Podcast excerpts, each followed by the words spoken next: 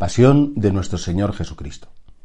En el Viernes Santo la Iglesia conmemora, y al decir conmemora no es solamente recuerda, al decir conmemora la Iglesia quiere de algún modo entrar en la pasión de Cristo, participar en la pasión de Cristo e invita a los fieles, mediante los oficios de la pasión, efectivamente, a acompañar a Jesús en ese dolorosísimo y profundísimo proceso de dejarse desgarrar, romper, de entrar en ese abismo oscuro de la muerte para redimirnos y rescatarnos, para entrar en ese abismo y desde ese abismo sacarnos a la vida.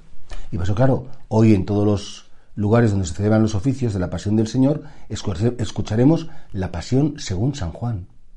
Este evangelista, teólogo, su símbolo es el águila que planea por las alturas y que tiene una perspectiva, sabiendo que San Juan además insiste sobre todo en la pasión fundamentalmente en tres cosas.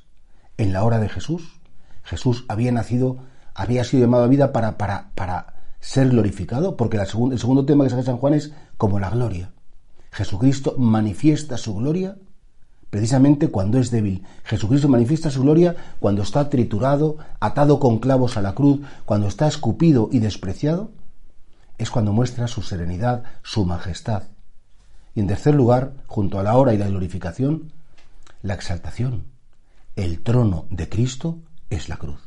Ahí, en la, Cristo, en, la, cruz, donde pone ese cartel que dice Jesús, el Nazareno, el Rey de los judíos, ese es el trono en el cual ha querido reinar Cristo.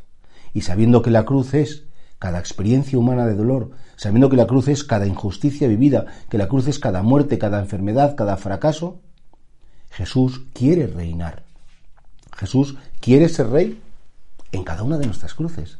Y qué invitación tan bonita hoy Viernes Santo para entender que si Dios permite el misterio del sufrimiento en nuestras vidas, es porque precisamente en ese sufrimiento quiere reinar. Es en ese sufrimiento donde nos quiere rescatar del miedo, de la angustia, de la tiniebla, de la impotencia, y Él quiere realmente manifestar su gloria, su majestad.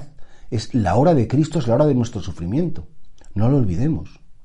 También qué enternecedor escuchar ahí cómo, clavado en la cruz, Jesús nos hace, después de la Eucaristía, el regalo más bello que se puede hacer. Mujer, este es tu hijo, hijo, esta es tu madre. Desde aquella hora el discípulo la recibió en su casa como dando a entender que toda la historia de Cristo comienza con un sí de María y que toda la historia de Cristo termina también con ese sí de la Virgen al pie de la cruz, cuando acoge a cada uno de los hermanos de Cristo, de los que nos, nos hemos incorporado Él por su sangre, como verdaderos hijos suyos y ella como verdadera Madre nuestra. Cuánta admiración, cuánta exaltación, cuántas gracias tenemos que tener y dar a nuestro Señor Jesucristo.